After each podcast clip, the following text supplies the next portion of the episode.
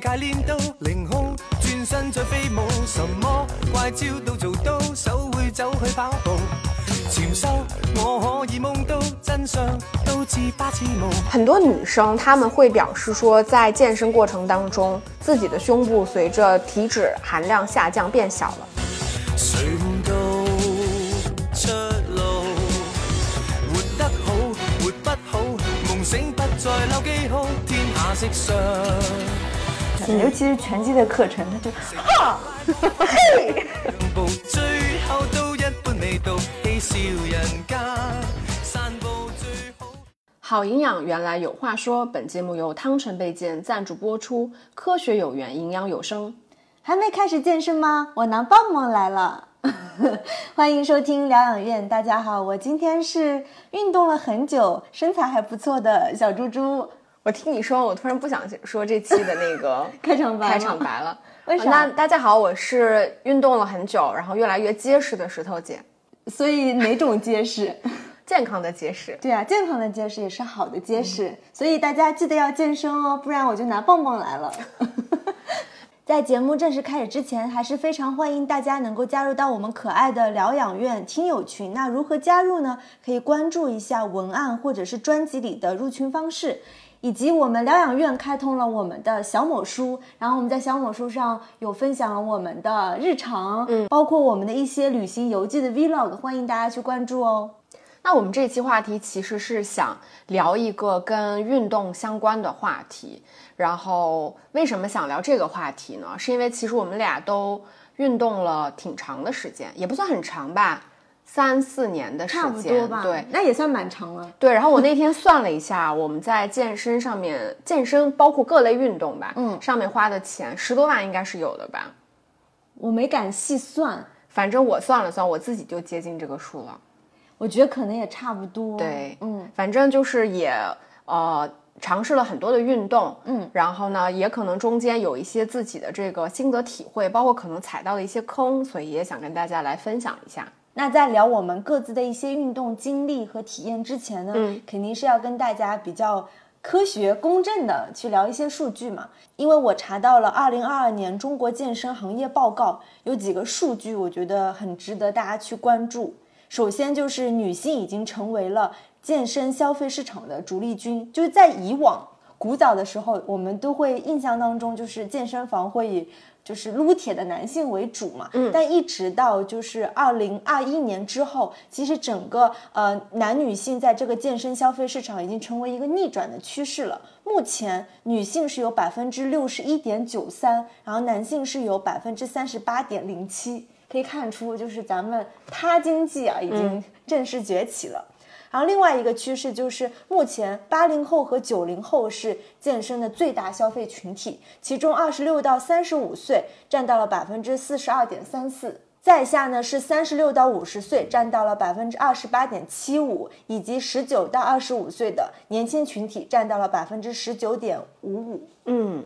反正我自己去健身房，我现在感觉，当然根据健身房也会有一些差别嘛。嗯，然后像我之前去的其实是一个健身的私教工作室，然后那边明显是女性是偏多的。但如果是那种开放型的健身房，其实男女比例可能是差不太多的。我感觉现在至少我们周围认识的朋友里面，就是女生自己有意识去运动锻炼的这个比例还是挺高的。我觉得已经是相当高了。对，嗯，基本上是人均健身嘛，只是大家喜欢玩的运动的种类，包括是室内运动还是户外外运动，其实会有一些不一样。然后第三个趋势就是，目前一线和新一线城市是健身消费者的主要聚集城市。从全国各城市的数据来看，北京和上海目前还是呃大幅领先的，占到了百分之十九点六三。嗯。那其中啊，有个不得不提的数据，就是消费金额。上海和北京的消费能力最强，他们在每一年花到五千到一万的消费占比中，就是高出平均水平的百分之三点七。那关于这个健身消费，其实目前最大的消费支出就是健身服饰，占到了百分之七十七点零四。紧随服饰支出的第二名是辅助类的工具。就比如说我们用的一些什么筋膜枪啊、跳绳啊、哑铃都属于这一类。还有一类就是，呃，也是这几年我觉得是疫情应运而生的，是叫健身知识付费型的消费空间发展很大。你说到那个健身的服饰，嗯，我有一次在家就盲算过，就比如说我在家，如果我每一天出门运动一次，每次穿搭是一套嘛，对吧？运动 bra、外衣、背心，或者是然后再加一个瑜伽裤，我可以最起码两周不重样。那可见你的 就我我超级爱买，就是各个品牌的运动服。对，所以下次有没有哪个某撸某妈呀？我真的超就是基本上我们节目是的，就比如说我自己就非常喜欢 Lululemon，基本上它所有线的那个裤子我全都买过，二十一寸、二十四寸，什么面料、什么颜色、什么花纹，然后包括各个季节的，就是功能型的背心，就是偏那种面料的速干的，然后或者是偏休闲的，然后短袖、长袖背心，哎，就各种。那我们是不是都要在这期节目的就是 Q&A 问答里面设置一个问题，就是你一共有几件瑜伽裤？可以让听众在下面留言。那我还得数一下一件、两件，有些是五件、十件。所以我特别热衷于给我身边所有认识的女生，尤其是她们刚开始运动的，嗯然后来问我说要买一条瑜伽裤，要买什么样？我特别热衷于跟她们聊这个事情，就是你的预算、你嗯的诉求、你的颜色是你第几条，就是这种，它都有不同的推荐。但我们这期其实不聊这个运动服饰嘛，我们这期其实还是主要聊一下运动健康这个话题。其实我们知道，因为去年经历了特殊的一年，其实呃，所以很多健身房或者是无论是私教工作室还是大的连锁的健身房、瑜伽会所，其实都经历了倒闭。嗯，所以呢，健身行业也也迎来了新一轮的洗盘。就目前。呃，以二零二二年的数据，在中国健身工作室品牌门店的数量排行当中呢，中田健身的门店数量是最多的，门店数量达到了一千一百六十七家。然后排名第二的是乐客健身，达到了幺幺三三家。目前乐客健身的涨幅也是每一年在以百分之三十一点一的速度在递增，可能明年就是变成乐客健身是全国最多的了。然后排名第三的就是超级新星。目前是有两百三十七家，嗯，你看这个数据啊，一就第一、第二名是一千多家，第三名是只有两百三十七家，啊，说明这个健身行业真的经历了一些比较严峻的挑战。你知道，就是在就是最近嘛，嗯就是一个很大型连锁的那个健身房一兆韦德，嗯，我知对道，，然后他们不就是倒闭了嘛？然后我记得上半年的时候，有一家就是也是很高端连锁的瑜伽品牌叫梵音，然后他们也是倒闭了。就是你毕竟想，这都是曾经的这个健身行业的龙头啊，龙头对对，可见就是反正因为健身行业总体来说它的壁垒没有那么高，感觉大家其实是很容易从一家店被另外一家店吸引过去的，所以这个中间变数还挺大的。而且我觉得就是他们这些行业白皮书在看整个行业洗盘，其实我们能从消费模式也感受到变化。像威尔士啊、一朝韦德，包括梵音云家，他们都是偏那种年卡会员。那但是刚刚我讲到的前三家头部的，其实都是非年卡，它反而是那种短频次的消费模式。所以说明大家在那个健身消费上变得更多了，但是其实是更谨慎了。对你说的这几种，它其实相当于不像以前通过什么年卡、超长的时间来锁定你这个人嘛，嗯，对吧？本质上它其实也不是通过这种包年的方式来就是绑定你，反而让你让消费者有更多的选择，更灵活嘛。那就是我想听听看你的这个整个的运动经历吧。其实我做过的运动种类还真的不少，嗯嗯，杂七杂八的，杂七杂八，感觉什么都做过。嗯说几个比较奇葩的，就是前几年的时候，我有在射箭馆射过好几次箭。嗯，其实那个运动量还是挺大的，因为它拉弓的时候真的需要。当时我的臂力肯定是不强，所以对我来说，就是每次射箭射一个小时的箭，我的手臂快废掉了。然后还有一阵，我是沉迷于那时候是刚来上海，沉迷于打保龄球。嗯，感觉这是一种比较古早的，但是那个其实蛮适合朋友聚会去玩的一种运动方式。嗯嗯，然后我还做过什么？呃，像像徒步、爬山，也会偶尔会去尝试。但其实我日常生活当中最常做的，目前是两种吧，一种就是撸铁，嗯就是所谓的力量训练；另外一个就是偏体能训练，可以理解为像。呃 BC、蹦床、Heat、GRIT 这样的，就是偏高强度间歇性或者是高强度体能类的运动。嗯，那你的运动频率怎么样？呃，如果一定要平均嘛，你肯定特别忙的时候，可能一周都运动不上一次。平均的话，一周三到四次吧。嗯嗯。那你觉得哪一种运动效果是比较好的呢？其实我觉得很多，你说现在运动了好几年之后，其实你衡量运动效果的时候，它一定是一个综合的。嗯，我觉得单一的运动都不可能达到，就是你理想当中的效果。所以我就觉得你要把不同的运动形式结合起来，找到某种平衡。我说的平衡就是你吃多少东西能保持现在状态的一种一种平衡，一种 balance。对，一种 balance。对，就是你知道，就算你这么吃，你大概也不会胖，因为你的运动量在那。或者最近你没有那么多运动量的时候，那你是不是少吃几根炸鸡，对吧？少吃两个冰激凌，嗯，就是你你会心里有数，大概，嗯。对我，我我其实我跟大家说，我之前是那种超级懒的人。嗯，我之前是那种能坐着就不站着，能躺着绝不坐着的那种人。然后是在应该是一八年，对，是应该是在一八年的时候，然后开始去健身嘛。然后我。那个时候大概请私教就请了两年，然后我那时候就去中田，我在中田大概两年多的时间吧，嗯，然后从最开始可能就觉得很痛苦嘛，到后面其实我最高强度的时候，我记得我几乎一个月每天都会去健身，就健身是一个我就撸铁嘛，嗯，是一个我保持时间比较长的运动，然后后来呢，我就是在今年上半年的时候，就是健身健的有点。疲倦了，嗯，因为它又略微有点无聊，然后再加上我其实去年开始就是因为觉得老健身，好像身体变得特别僵硬，然后就开始练瑜伽。但是我要跟大家说，这是个错误的观念。然后我就开始练瑜伽，然后到今年上半年的时候，就就是心血来潮，我就去考了一个瑜伽的教师资格证，考了一个 RYT 两百。现在我已经是一名瑜伽老师了。所以我们在哪里能上到石头姐老师的瑜伽课呢？那因为我不是那种连锁的店，大家只能在上海的 N Yoga Studio 找到我。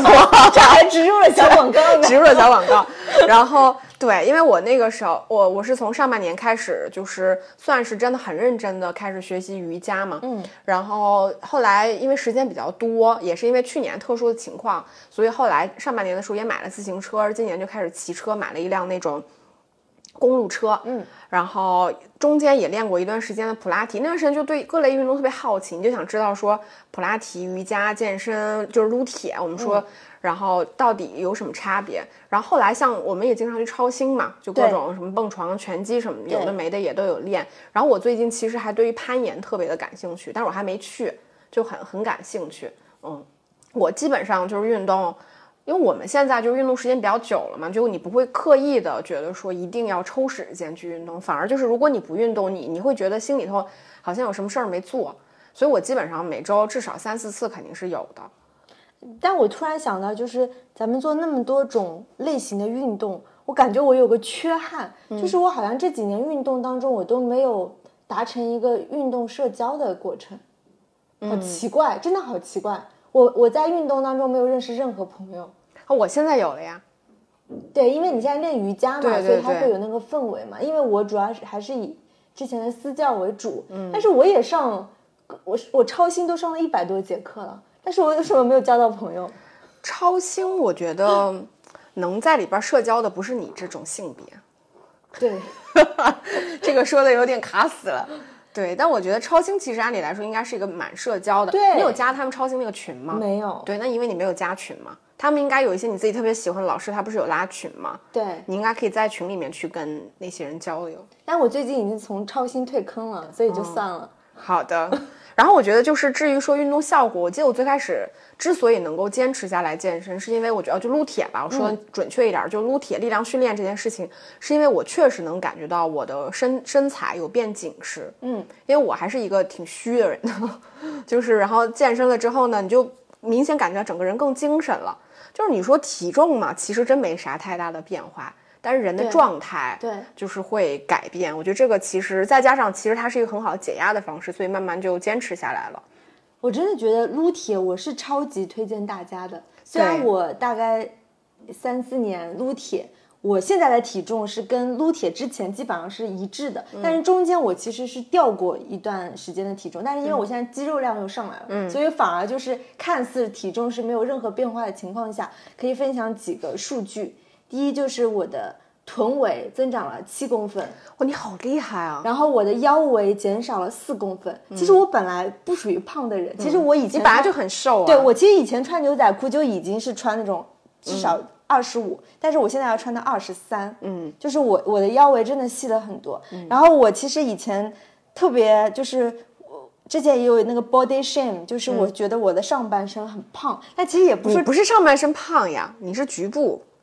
对我是因为上半身 某些天然优势，对就会造成好像感觉我上上半身的这种壮，其实是跟你的背有关。但是因为自从我撸铁之后，我整个背沟现在已经是很深了，而且我的背真的薄了一圈，嗯，以及加上我以前有类似于手臂上的那种什么拜拜肉啊、等等，但是因为撸铁，我。我就完全敢穿我小的时候梦寐以求的什么吊带裙啊、无袖，这些真的是我撸铁之后才有勇气穿出去的衣服。哎，你知道，我觉得就是运动这件事情，它有的时候未必真的是一种有形的改变。我觉得它是一种无形的改变，就是你在这个过程当中，它会转变你很多。像我以前其实也是基本上不穿无袖的，你但你看我们现在录节目，我都在穿着无袖的衣服，就是可能我们嗯身材没有变到什么程度，但你就会觉得嗯有什么关系呢？对对吧？我就是会会在心里头发生一些这个变化，而且女生就是很喜欢练背嘛，就跟男生喜欢练胸是一样的道理啊。我觉得这这也算是运动里面的一些迷思吧。我之前跟一个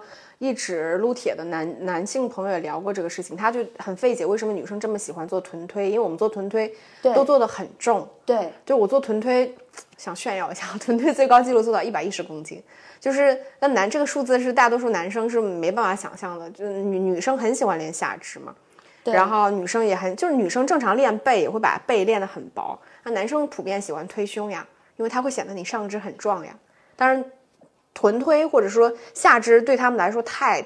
痛苦了，所以男生普遍练臀的比较少，除了某些男性某某一个群体的男性朋友可能更喜欢。嗯，其实说到这儿，肯定就聊到我们下一个话题，就是运动里其实是是有很多坑的，嗯，对吧？我觉得第一个坑就接着你刚刚的说，因为我们刚刚聊到撸铁，就是大家认为是不是我去，比如说报私教课，我去撸铁了，我一定会身材变成，比如三个月之后变成芭比，嗨芭比，no no，不一定，我只能说不一定，大概率不会。大概率不会。对，为啥？因为其实你的身材，我觉得很多程度上受你的基因影响。嗯，比如说有些不论男生还是女生吧，可能你天生就属于下肢比较胖的人，就脂肪堆积比较严重的人。这种情况下，你是可以通过比如说撸铁或者是做一些下肢，让你的下肢。呃，就是稍微紧实一些，但是肌肉就是肌肉和脂肪的分布，它是全身性和综合性的。比如说，你想让你的肌肉看起来更好看，它其实是要通过你整体体脂率变低来实现，它是不可能实现局部瘦的，这是一个误区。这个，所以大家肯定要摆正心态。比如说，我很羡慕一个呃腿贼漂亮的女生，但是我肯定有我自身的这个限制在里面，所以你怎么练也不太可能达到她那样。你只能在你现有的身材基础上去做一定的优化优化。对对，我觉得这是一个个问题再有就是，它其实跟你的运动类型、你的这个呃摄入的饮食，其实都是有很大的关系的。因为我们就有个很好的朋友，他就说他每周撸铁六天，嗯，只休息一天，嗯，为什么有点过。为什么越来越胖反而，嗯嗯对吧？正常他就觉得他也练得很辛苦，嗯，但实际上后来我们分析，就是因为他吃太多，吃太多了。因为反而就是因为他每天都撸铁，所以他很饿，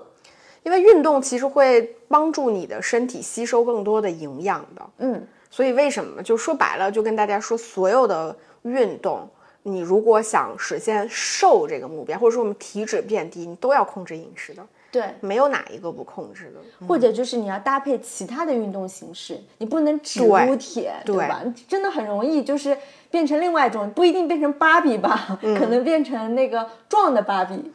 对，对吧？嗯，应该是就是可能很难有特别好看的线条吧，我觉得，嗯，那你觉得就是呃要不要请私教呢？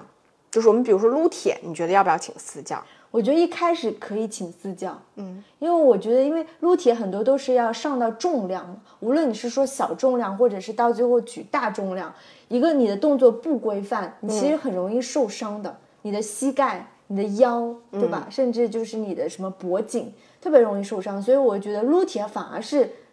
我自己认为是很值得请私教，尤其是在你刚开始撸铁的那个阶段。嗯，我觉得这个问题其实也有点复杂，因为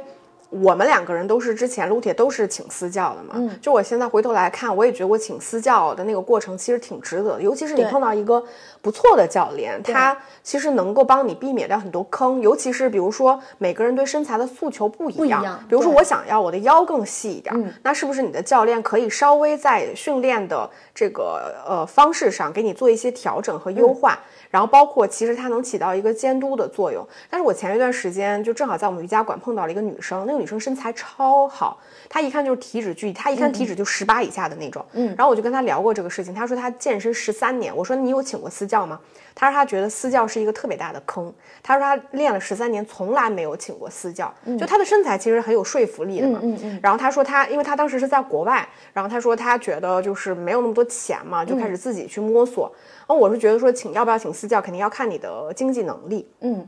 如果你有条件，我觉得你请一个总归没坏处的，因为你请一段时间。对，请一段时间。嗯我觉得还有就是，如果你本身就做过很多种运动，你对运动很了解，其实我觉得运动都是相通的。对你肯定没有必要。但是如果是你本身想尝试一些，就是像我们撸铁，你都会在同一个动作不断的去挑战更高的这个重量，它其实是存在一定危险性的。嗯我觉得有危险。对，所以就是你要自己去平衡这个东西。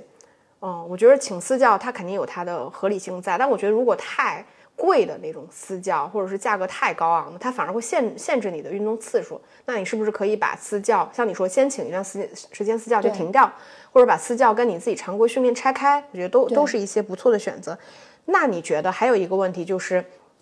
呃，我们的运动到底要以什么样的频率和强度来进行比较合适呢？我觉得因人而异，嗯，因为每个人他的本身他的体能、精力，对吧？包括运动能力都不一样，嗯。那有些人他真的就是可以做到一周六练、七练，但是你只要不是六练七练都是高强度的，我觉得是 OK。但有些人像我，其实属于运动频率不那么高的，因为我是觉得我的身体和肌肉需要休息，尤其是我常常年撸铁的人。我不可能前一晚刚，比如说什么臀推大几十公斤，那个深蹲大几十公斤，第二天你就立马再叫我去蹦床，什么攀岩，我真的做不到。我我觉得我的身体需要休息，嗯，所以我觉得是真的分人吧。但我我建议是就是量力而行，就是你自己能感受到你自己累不累。嗯这个确实是肯定要因人而异。这个我之前跟我的那个健身教练有聊过这个话题。嗯，因为好多人，我们当然这个话题可能很多健身的朋友他们知道的，但有很多朋友他们没有没有健身过，他们可能不清楚。嗯，其实休息也是你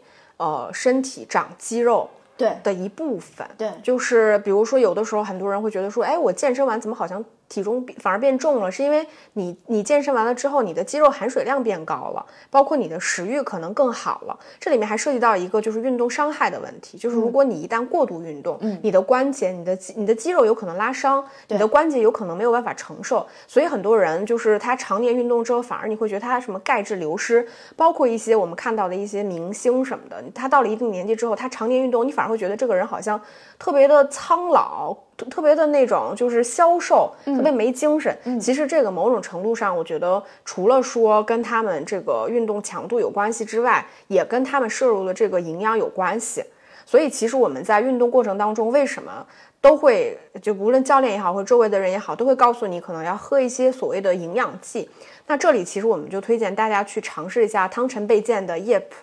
磁感小粉瓶，它其实是一个能够帮助你补充胶原蛋白，就是你皮肤的这个流失。嗯，比如说，如果你做一些这个户外的运动，或者是如果你习惯保持高强度的，然后频率运动频率也特别高的话，其实你要考虑到你皮肤的这个胶原蛋白流失的问题。那同时就是也推荐大家去尝试一下汤臣倍健的复合蛋白粉固体饮料，它其实帮你补充蛋白质嘛。是不是女生就是撸铁不需要补充这个蛋白质？其实是需要的，因为你要帮助你的肌肉更快速的恢复。嗯因为我们吃这样的胶原蛋白的补剂，还是说我们去摄入一些天然的胶原蛋白？肉类呀、牛奶呀、鸡蛋等等，都是本质上都是为了补充蛋白质，提高我们的新陈代谢，就相当于就是咱们练都练了，咱们把这个运动的效率给提高一点，因为它可以提高你的新陈代谢嘛。嗯，然后我我记得我的那个教练他就是说，比如说有些人他以前是运动员，嗯，他已经习惯每天锻炼了，所以对他来说不存在说我一周练七次就怎么样，他可能一天一练他会觉得浑身难受。但是对于比如说绝大多数像我一样最开始可能没有过什么运动经验的人，你一周其实三次就差不多了。你要而且他运动最重要的其实是一种运运动频率，嗯，比如说你每周一二三运动。四五六日都休息。如果你常年这样，其实也没关系，或者是你练一休一，或者是你练二休一，这个都没关系。它其实是一个运动频率，你频率的自己要问题把把控你不能说这周我练练练练七天，下周一天不练，一天不练然后下周再练个三天，然后下周再练个两天，这种肯定是有问题的。当然，这个是说我们常规性的啊，这个还没到你说我们说所谓平台期的那个问题。正常其实你是需要一定的稳定的频率的。对，或者是你前两天都比较高强度了，你第三、第四天可以稍微舒缓一点，就是轻重缓急，咱们可以就是排一排。嗯，当当当，疗养院的中差小剧场来了。我们今天的中差小剧场设计的是快问快答，那我们两个人就互相快速问对方一些问题，然后对方快速的来回答，好吗？就是那种不能犹豫的，不能犹豫的。而且我们其实完全没有对过这个问题。是的，那我先问来问你好吗？我先来问你三个问题。好，第一个，你最喜欢的一种运动是什么？撸铁你觉得健身会使胸部变小吗？不会，你在运动中买过的最喜欢的一件单品是什么？看你会不会做人啊，这个问题啊。Lululemon 的带胸垫的背心，就是我身上这一件。啊现场脱衣很好看，很好看，这件我也有，很有印花的那个对，嗯嗯。那我我的问题就是这三个，我想问一下，就是很多女生她们会表示说，在健身过程当中，自己的胸部随着体脂含量下降变小了，你觉得不存在这个问题吗？其实不存在，你知道，就是做力量训练，它有专门的一个部位是专门练胸的。嗯，所以我觉得胸变小，如果反而是你只做有氧，你长期可能就是变瘦了，你是瘦削了。嗯，你并不是说在撸铁的时候你的胸变小，我觉得真的不存在。而且我觉得还有一个会让人胸部变小的坏习惯，其实是在饮食上。很多人可能觉得我练得非常累了，我就不吃了，哦或者是吃一顿不吃一顿，这种才会使你的胸部变小。然后就比如说你的蛋白质和脂肪摄入量太少的话，对反而可能使你的胸部变小。嗯那那现在来我的快问快答。嗯，第一个问题，练瑜伽真的可以变瘦吗？配合饮食可以。第二个问题，如果一辈子只能选一个运动，就单一的运动，会选什么？就其他都不能练，只能瑜伽吧。瑜伽，嗯。第三个问题，除了瑜伽教练，如果你还想选一种运动形式的教练，你会想做什么样的教练？就可以具体，比如说某某堂课的教练也可以。拳击教练吧，真的啊，就是那种、呃泰拳，就是带那种拳套的教练。因为我们不是最近看了那个《野蛮人入侵》嘛，嗯，然后陈翠梅导演她不是有练巴西柔术嘛？我觉得看她练了之后真的好帅哦，是所以我也有一丝丝的想尝试一些我觉得更偏怎么说传统的这种，不是我们为了身体健康的这种，而是能思考一些人生哲理的 运动方式。嗯，不错，嗯嗯。那这就是我们疗养院今天的中场小剧场，嗯。那我们接下来来聊一个话题，就是我们俩其实都是那种特别喜欢在运动中去尝试和挖掘新的运动类型的人，然后，所以我们也其实去过很多的运动的这个品牌吧，包括比如说中田我去过，然后超星我们都去过，乐客是你最近新入坑的对吧？对然后包括我们之前其实经常约运动的那个小程序 Class Pass 也是你推荐给我的。对然后包括我们之前去健身的健身房 ZMB，它是一个比较新兴的高端的健身房，还有 Pure Yoga 等等，还有一些其他的呢。还有 Space，啊 Space OK。对嗯，其实我最近还尝试了另外一个瑜伽馆叫 Y 加，也是一个高端连锁的瑜伽会馆。所以就是我们会在上海吧，嗯，因为正好上海是一个比较 怎么说多元的城市，所以它会有一些新兴的比较连锁的这些算是运动场所的厂牌吧，所以我们就是在这个环节当中，我们就会分享一些就是我们对各大厂牌的体验和感受。嗯。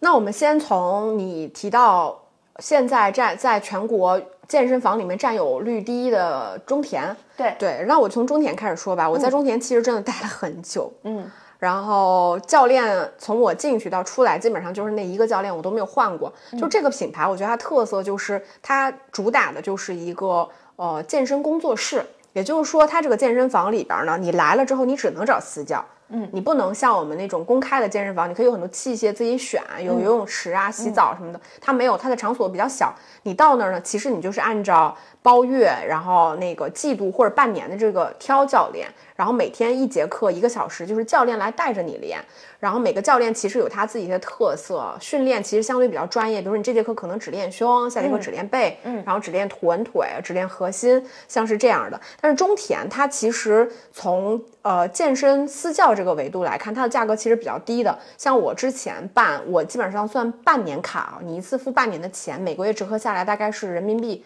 我为什么要说人民币？大概是人民币两千一百块钱一个月。嗯，然后它是你每个月三十天，所以你算一下，如果我真的每个月上满这个钱，上满这个课的话，其实我一节课私教课还不到一百块钱。但事实上你不可能挣三十天都练啊。嗯，然后呢，它的呃这个品牌的特点就是，如果我是为了美美的拍一些照片，那中田它的这个环境肯定不是特别的好，它基本上都是开在一些所谓的工业大厦里边，嗯，然后你在里面其实就是运动，包括里面呃。来这儿运动的人，大多数其实也是一些可能具备一定消费能力，但没有什么运动基础的白领。嗯嗯，然后而且中田它整个的盈利模式，其实它是压缩教练那一环嘛，所以在整个教练圈的鄙视链里边，中田的教练其实相对而言啊是没有之前像一兆韦德或者是威尔士的教练那么的体面的。咱们打个引号，嗯，因人而异。然后它的模式其实也是一个从教练到店长晋升的这么一个模式。呃，如果是说整个不足的话，一个就是中田它的器械相对而言选择性是比较少的，呃，再有的话就是可能它因为价格比较低嘛，所以教练的水平其实是有点参差不齐的，嗯，这个是它的一些呃不足。所以它就是一个完全只能上私教课的健身工作室。是的，嗯，所以它没有提供什么其他的团课。那些没有，嗯嗯，就是一对一的嘛，有的时候一对二。那我们来说一下超星，嗯，我是不知不觉当中我在超星上了一百多节课的人，你厉害了。因为呃，超星它的广告不就是单次付费不办卡，是它的 slogan，所以我们就能听出它就是一个单次付费，因为它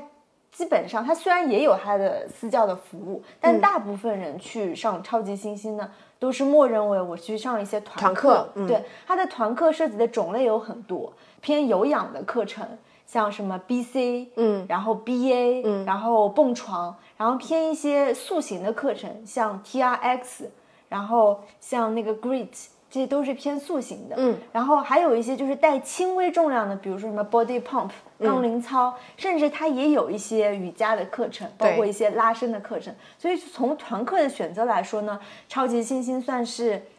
比较多的选择。而且我觉得超星有一些课非常有意思设计的，嗯，呃，它有一个活力八杆的课，它光八杆就有两类课，就八杆是一个就是。呃，算是结合了力量跟平衡和柔韧的运动，嗯，就是它也趣味性比较强，嗯，也也蛮有意思的。说实话，我觉得超新团课的氛围是，我觉得这几个就是健身的厂牌当中最好的。就是我每次去上超级星星的课，尤其我上的最多的其实是蹦床。我都会觉得，就是以前年轻人年轻人的时候可能是蹦迪，现在不用蹦迪了，直接去超星蹦床，你就能体验到那种灯光、音乐、律动带来的快感。嗯，我觉得是可以。而且我觉得超级新星的氛围，就是无论你是什么健身小白，还是你已经是一个超级健身老手，就是你在里面，无论你做的动作可能不标准或者非常专业，你好像没有受到某种歧视。这个我觉得是它的氛围真的很好。你在什么其他地方受到过歧视吗？我觉得像普通的健身房就会有，对，普通的健身房真的会有。嗯嗯，我觉得那边还真的很好。再加上就是超新，它其实也是相对价格比较低点吧。目前是在上海，我听说它不同城市它其实价格不一样。上海的话，它的团课一节是从八十九到一百零九、一百二十九、一百五十九这样子的价位可供选择。嗯，呃。超星，我觉得它其实是因为超星基本上所有的店都会开在商圈嘛，对，嗯。然后上他课的人一般也都是一些学生或者是白领，然后你我你去超超星上课，你明显感觉到去超星的一波人跟去中田的肯定不是同一波人，因为去超星的人明显都会穿的很好看，比如穿的对 Lululemon 啊对，然后那些来上课的小姐姐身材也都特别好，当然她也有一些穿穿着比较朴素的，嗯。也有。但我觉得超星它其实在我的感知里，我觉得它更像是一个偏社交的那种，就是健身场所，因为它只有一个场馆嘛，而且它每次上完课之后，教练都会来拍一张大合照，然后还会 P 个图，弄得贼精美，你也会很想把它发出去。我记得我之前有个同事，他就是只上超星的战神课。然后当他战神课上到一百节的时候，然后他们还有专门的那种就是庆祝的仪式，摆的那种桌子，什么可乐啊，什么乱七八糟的，就是他可能你融入那个氛围之后呢，他有点洗脑，但我觉得超星相对来说它的不足就是它的价格，一直在涨价对一一个是一直在涨价，而且如果你的频率比较高的话，比如说你一周要上到三到四节，嗯，一百几十块钱的课程，你会发现其实你这一个月在超星上真的花了很多钱，对，这个也是不便宜。对，这个也是我想吐槽的。我觉得最开始我们去上超星的课，蹦床课好像最开始八十九块钱，对对？对现在是一百零九。对，而且它最开始的时候，超星它会有很多优惠券嘛，所以价格其实比较低的。你像我做，我花六七十块钱做一次运动，我不会有什么心理压力。但是现在它每一次价格，就是如果你想去上一些带器械的运动，价格都是一百以上的。对你就会觉得我一周没办法很高频次的去上这种课，它成本也挺低的，而且说白了它是团课。对，团课就意味着说，比如说有些热门的老师，他的客人真的非常常多，多就跟下饺子一样，你在里边儿，我老师我都看不清，然后我还一节课要花一百几十块钱，你就觉得这个性价比开始变得有点低。而且我们刚刚也说到，就是超新的不是氛围很好嗯嘛，但它同时带来一个弊端，就是超级新星的课的学员当中会有一波就是特别沉溺于这个氛围，以至于他在错，以至于他在课堂上他会大喊大叫。哦，真的、啊，我还没有碰到过这种。就是比，因为我上比较多蹦床和拳击的课程，嗯尤其是拳击的课程，他就哈嘿，然后你知道我们很多动作，他其实是会要求你就是跳起来嘛，嗯啊，那些男的简直就跟疯了似的。其实我们的课堂。你知道一个教室就这么大，对吧？我们还得塞二三十个人。嗯其实你踢的时候，其实要注意一下会不会踢到你前后左右的小伙伴。我是很注意这一点，但是我发现有些男生根本不在意嗯他会不会踢到旁边的女士，就会体验感上会不那么好。对，而且它的模式就每次一节课，它的那个音乐其实会特别满嘛。对，然后有些人，你觉得他应该就是刻意跑到这个地方来发泄一下，他会的特别沉迷于在那个节奏里边儿，就蹦床蹦的恨不得掀掀开天花板那种。咱们当然，咱们不是说他有什么问题啊，但你就是觉得哇，好投入啊，这个大哥好像仿佛不会累一样。嗯，我觉得，我觉得超星的好处就是，如果说你想，比如说你是不是运运动小白，或者是一个运动很多年的人，你其实在这里都可以通过组合的方式选到适合你。比如说你在这里，你又撸铁又做有氧，嗯，对吧？其实是比较能搭配到好的这个训练模式。再加上其实超星也有针对力量训练的小班课嘛，那个价格相对而言也是比较合理的。就如果你说你想来这个地方，不想自己一对一，嗯，那你可能一对二、一对四，四对我觉得也挺好的。然后最近我就发现了超星的平替，啊、没想到超星也能有平替，就是乐课。嗯，乐课我觉得它是一个比较综合的健身馆吧。首嗯先就是它有私教课。啊，其次它就是有一片器械区，所以你是能自由的使用这些器械，嗯并且它还有团课的教室，就每一家乐课都会有团课的教室，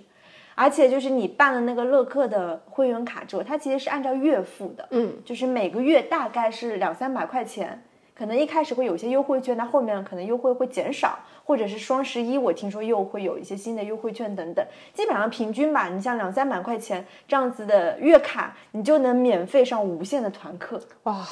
这个对我有点来诱人哎，对？吧？因因为我们刚刚在吐槽说超新其实是比较贵的，嗯，但是一旦到了乐课，你就会发现，那你是无限次可以上团课，嗯，那它俩的一个比较大的差别，第一就是乐课的团课是四十五分钟，嗯，而超新呢是一个小时，所以在时间上本身就压短了十五分钟的时间，就导致你也不可能有很多时间去慢慢的去教你拉伸，对吧？或者是同样是蹦床课，基本上我觉得它四十五分钟和六十分钟的一个最大的区别就是，超星会在蹦床课里面设计一些比较轻松的舞蹈的那种氛围，但是乐课的蹦床课就是纯蹦，嗯，就是它其实课程设置了对它其实从头到尾它的强度都会比较大，哦，它比较少有舞蹈的部分，让你减缓心率的部分它是没有的。它基本上就是纯蹦到最后，然后就直接拉伸几下就结束，因为它只有四十五分钟。另外一个一点，我就是明显的发现，乐科的，就是团科的老师整体呢肯定是不如超星的老师。嗯，那么卖力、奋力，超星是有很多老师长得外形非常好的，无论是男老师还是女老师。而且我觉得他们那种就是带动的氛围也特别好，对吧？我觉得这么想想，超星的老师无论是从外形上、实力上，包括整个课堂的这个活跃度跟激情饱满上都非常不错。普遍来说啊，肯定有一些不好，但总体来说确实都不错。我最大的感受就是，以前上超新的蹦床课，那些老师都是可以一边蹦一边各种喊口号，还要跟你对话，全程对从头到尾都很对非常嗯嗨，他还能自己唱歌。然后我上那个乐课的蹦床课，老师都说：“哎呀，蹦不动，蹦不动，还有十分钟下课。”真的吗真的就是一度他都喊不上口号那种，所以就是你能感受到那个教师的资质会有一些，参差不齐吧？对，嗯但是就是因为对我来说，我已经 性价比高呀。对我已经是个健身老手嗯了。其实这个教练教成什么样，我大概都知道动作怎么样，嗯所以我就选择一个性价比更高的方式。嗯哎，你说到这儿，我今天还有个朋友，他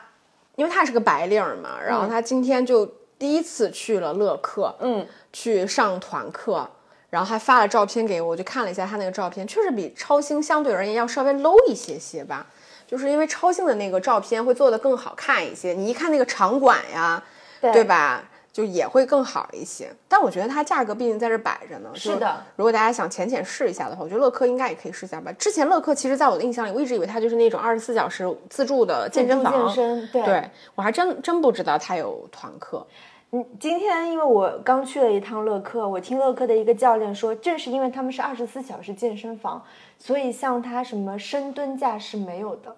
因为他啊。们担心晚上，比如说半夜两点进来一个人说要练个深蹲，一下上个大重量，所以就是你这个他，如果你要深蹲的话，你得自己搭那些杠铃片，就相当于你得自由深蹲。嗯，他没他没有没有啊。他没有深蹲架，他们是担心安全问题，所以基本上其他的器械，什么练胸啊、练背啊、这些都会有。嗯，嗯，还有包括像那个你做臀桥的话，你也是需要自己搭那个杠铃片的。嗯，它没有像我们这去 ZMB 那种。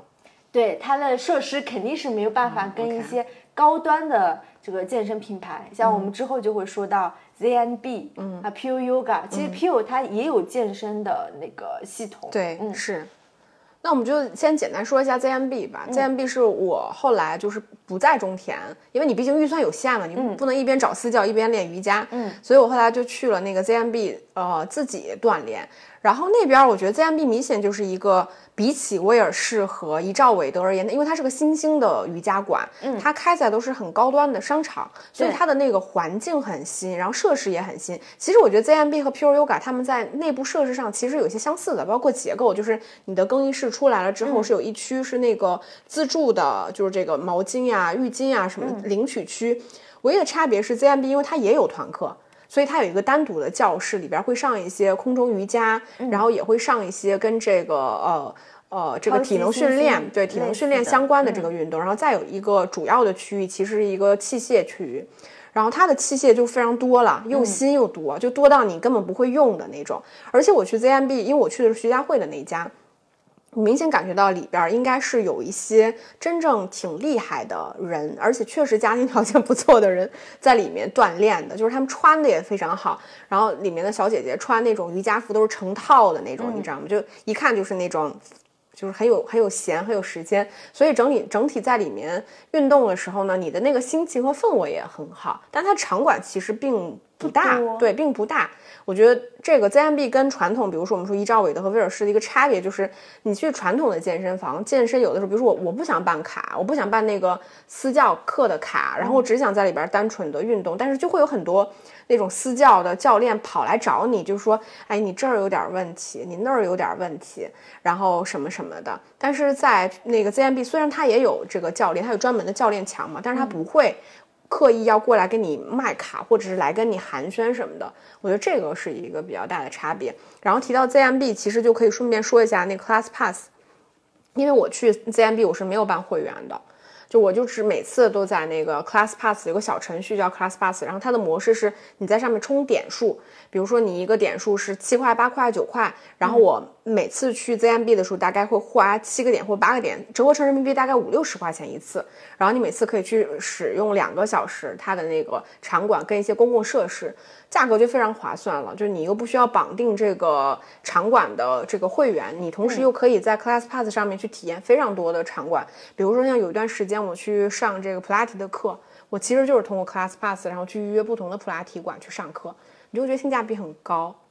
其实 Plus Pass 也是前几年北京先开始有的，然后推广到上海，然后我听说那个深圳也有了，嗯，但是它还是比较集中在一线城市，它可以理解为一种某健身行业的大众点评。我觉得它跟大众点评的模式不一样，就是我们在大众点评上去，比如说我去 ZMB，它会有一个体验价嘛，那个体验价完全是拉新的手段，就是把你第一次引流到这个地方。但你到店了之后呢，那边肯定是倾倾向于推荐你去买卡办会员，把你留存在这个店，对吧？所以大众点评就是一个工具类型的，就你用过就不会再用了。但是 Class Pass 它是你在上面买点数之后，到店了之后，它应该是跟店家达成了某种协议，就是你不能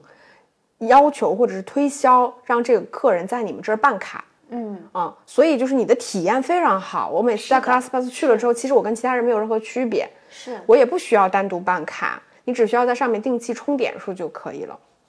对，相当于我我们充的点数是充给 Class Pass，、而不是第三方嘛对，嗯不是某一个特定的场馆。嗯，然后呃，除了说到 ZNB，嗯，那我可以再推荐一个 Space。Space，我听说它是投资非常高昂的，那它主要是以团课为主，而它最大的特色其实是瑜伽课，嗯，但是它的那些瑜伽，比如说它会有专门的高温瑜伽房，嗯，然后它会设计一些就是 Space 厂牌的一些，比如说 Space Motion、Space Vinyasa、Space 什么，所以就是我我觉我见过所有的这些瑜伽会馆的瑜伽老师，我觉得 Space 的老师是最好的。我听说也是他们重金村全球挖过来的，就是瑜伽老师。但 Space 的问题呢，就是一个是店非常非常少，上海好像只有三家左右的店，然后另外就是它团课很贵。就是因为我也是通过 Class Pass 上约嘛，平均到某一节的团课也至少差不多是一百块钱以上的团课。这个挺便宜了呀。对，相对相对于就是 Space，如果是高端的话高端的话其实是，但是我不知道就是单独买那个 Space 的课是多少钱，因为我通过 Class Pass 上，可能还是便宜一些的。嗯，但是它的那个它也是综合型的，是吗？除了瑜伽之外，会有一些。它还有一个比较特色的就是它的单车课。OK，它的单车课就是分很多不同的系列嘛，可能难度和强度不一样。但我觉得就是 Space 所有的课程，无论是瑜伽，然后那个偏体能类的，还是单车课，都是偏高阶玩家的。也就是说你，啊你必须是要有一定的健身年数，你才能跟得上那些课程，因为那些课程的。我觉得对你身体的要求，包括那个体能，其实要求都非常高。嗯，就是它不是很适合健身小白去，你可能去一节课真的就会吓跑，你可能再也不想去了。但它真的很适合你已经就是健身一段时间了，然后也想去感受一下团课的氛围，特别专业的老师，那我觉得可以试一下 Space。那我来说一下，我就把 Pure Yoga 和我最近去体验过的 Y 加这两个瑜伽馆就放在一起说吧，因为他们其实都是一个主打瑜伽，然后其基本上都是走高端路线的这么一个瑜伽馆。Pure Yoga 其实在上海或者说在一线城市，其实但是它店不是很多啊，因为大概上海应该有个四五家吧，基本上也都是开在最热门的商圈。然后我记得我最开始那时候去体验的时候，我还是个学生，嗯，然后就去了那种特别就 IAPM 里面特别高级的那种，你进去就是都香香的。然后这种场馆呢，基本上都是百分之九十八吧，都是女生去的。然后它的环境也特别的舒服，包括它所有的洗浴用的都是那种非常高级的那种品牌的那种呃沐浴的产品。然后也带那个很多个房间，大的小的，然后去体验。然后我记得我之前去体验过几次 Pure Yoga 之后呢。它的好处就是它的老师非常多，因为大多数就是垂直在瑜伽这个领域里面的场馆，它的模式都是这样的：你办了月卡，它基本上是包月类型，包月啊什么双月、季度、半年。你所有老师的课都可以上，然后他的课是排满的，他会有不同类型的，比如说阴瑜伽、流瑜伽，什么像你说的高温瑜伽、空中瑜伽等等，他会有非常多不同系列，然后也会有一些自己的明星老师，所以你去上他的课，你会能感受到，首先老师可能会参差不齐，再有就是有一些热门的老师，他的课排的是非常非常满的，但好处就是你会觉得一走进去，我真的好精致，我真的是一个就是都市女孩。我是个贵妇，然后洗完了人也香香，练完了人也香香，整个体验是非常舒适的。然后后来 Pure 其实在原来专注在 Yoga 之后，他后来开了自己的 Fitness 这条线嘛，就是健身的线。我们也去看过，它相当于其实是开了一区，里面有一个健身的区域，然后也是有一些器械可以自己用，也有一些团课、小班课，包括也有一些私教什么的。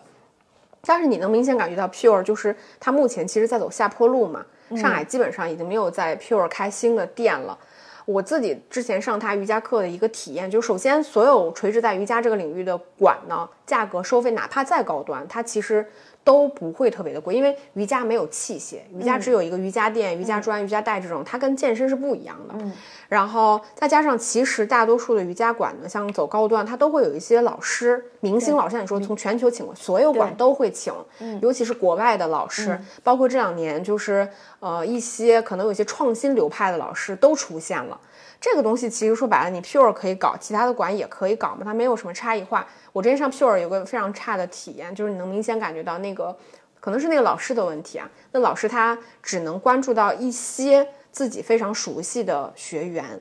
可能对于新来体验的或者是一些不认识的学员，可能关注度会变得很差。这个我觉得是 Pure 的一个问题。另外就是我们知道，像比如说这两年 Y 加非常的火。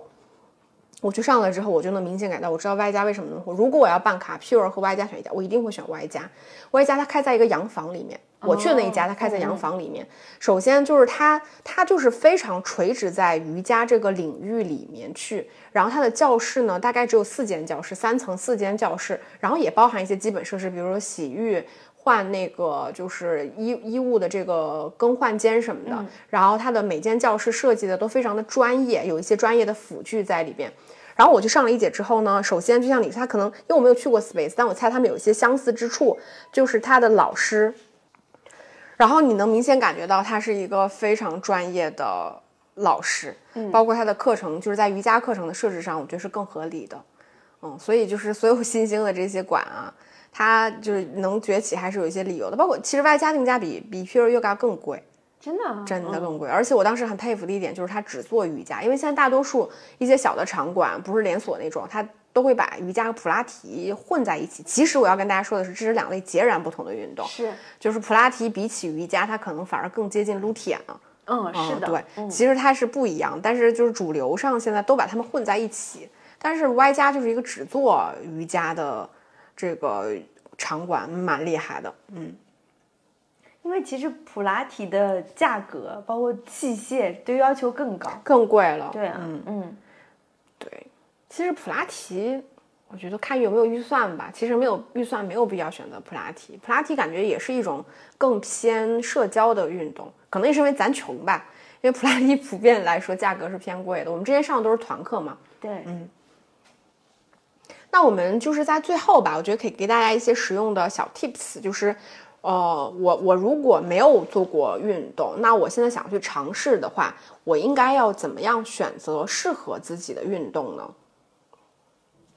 我觉得这个可能有一些硬性的指标可以给大家参考。首先就是你的年龄，嗯，就如果你年龄，我们首先这个没有任何歧视的成分在啊，这个因为你的身体的情况，它是一个客观事实。比如说，如果你的年纪偏大的话，我们肯定不建议你去尝试一些危险性特别高的运动。比如说，我已经六十多了，然后我非要去尝试蹦极、嗯，跳伞这种运动，我觉得它可能对你的心脏压力就非常大。你要考虑到你的一些关节和你的一些身体器官的承受能力。再有的话就是，呃，你的体重，因为像很多大基数的朋友，他可能想要去有一些减脂。的诉求，嗯，就如果你基数特别大的话，其实你在做运动过程中要特别慎重。比如说，你当然可以撸铁，但是比如说像一些负重深蹲什么，你就要考虑到你的体重对于你的膝关节压力可能是非常大的，以及一些高强度有氧其实可能并不适合，比如说你你做的蹦床，嗯，这种运动它其实并不适合大基数的朋友，是因为你的心率，你的心率其实是比较容易过快的。就是这个对你是有一些生命危险的，因为蹦床它是短时迅速拉升你的心率。我之前看过，你可能在几分钟之内，你的心率会从八九十直接拉到一百八九，都是有可能的。它是存在运动风险的。再有就是你是不是有一些基础疾病？基本上你去所有的运动的场馆，他都给你签一个合同嘛。对，如果你有一些心脏病、高血压、低血压，包括一些基础疾病。类的，你要提前告知的，因为他在运动过程当中其实是有一些风险的。像我之前带一个朋友练瑜伽什么的，他是个很年轻的人啊，只是做瑜伽啊，他过程当中他会像要昏厥一样，就是因为他有低血压，嗯，这个问题。那这种情况下，其实你空腹是不能做运动的。这种其实你都是要考虑到自己的这些风险，还有一些就是你是不是受过伤，嗯，比如说如果你有一些关节，尤其是一些关节性的损伤，它其实。可能，比如说你膝关节有压力，肘关节有压，手腕有压力，那你其实负重的时候也是要慎重的。可能你可以考虑一些游泳啊，对吧？相对而言更温和一些，比如说瑜伽，对一些这种程度的运动。还有一些就是你的运动诉求，我觉得这个其实非常非常重要的，就是你你健身或者说你运动的目标是什么？就是像我之前跟我教练聊过这个问题，他说大多数的人其实来的时候他都说不清楚他自己的诉求是什么。是你问他，他就说，嗯，我可能想变瘦。嗯，其实，在健身这个领域里面是没有瘦这个概念的，它其实是个体脂的概念嘛，是你体脂率高低的这个问题。比如说，如果你想让你的外形，你让你的体脂率变低，让你整个人更苗条一点，我觉得我对大家的建议就是，你可以多去尝试一些运动的形式跟运动的场馆。你去找一下子，你到底是因为有些人可能会觉得我们俩觉得就是撸铁很好，有的人就会觉得撸铁很无聊。那你是不是可以去尝试一下，比如说跑步啊、骑行啊、游泳啊、什么网球、排球啊，各种球类啊？其实总有一种运动是你喜欢的，他们都能够帮助你变瘦。就我们说变瘦这一点，当然都是要配合饮食。再有就是你说你的运动诉求是希望你的身体变得更健康，那你可能是不是就是一些力量训练配合一些有氧训练去做一些结合？因为有像我自己其实特别讨厌做有氧训练，但是我还是会去做，因为这个其实是保证你身体健康非常重要的一部分。嗯，然后我觉得运动诉求肯定是第一步嘛，嗯你肯定要明确自己的目的是什么。但我觉得。然后我今今天也是在看一个那个视频的时候，是美国医学运动会，嗯，他们推荐的，就比如说，呃，如果你想要变瘦，就是 lose weight，嗯。这个方向的话，其实最推荐的还是 heat 类的，也就是高强度间歇性的真的太累了。对，但它就是针对你 lose weight 减肥是最有效的运动方式，因为通常 heat 是差不多是半个小时，嗯，你再多你也你也承受不了。但是因为它效率比较高，高时间嗯。比较短，并且就是你的整个身体能够在一个无氧和有氧，它是嗯。不断的切换，所以的确是，如果你能坚持 heat 的话，你有一段时间一定会瘦，这个是最有效的一个一个方式。对，而且我们俩前面说的，我们都抱着一种就是大家是要长期运动的那种想法去做推荐嘛。但有一些人他可能就是想短时间之内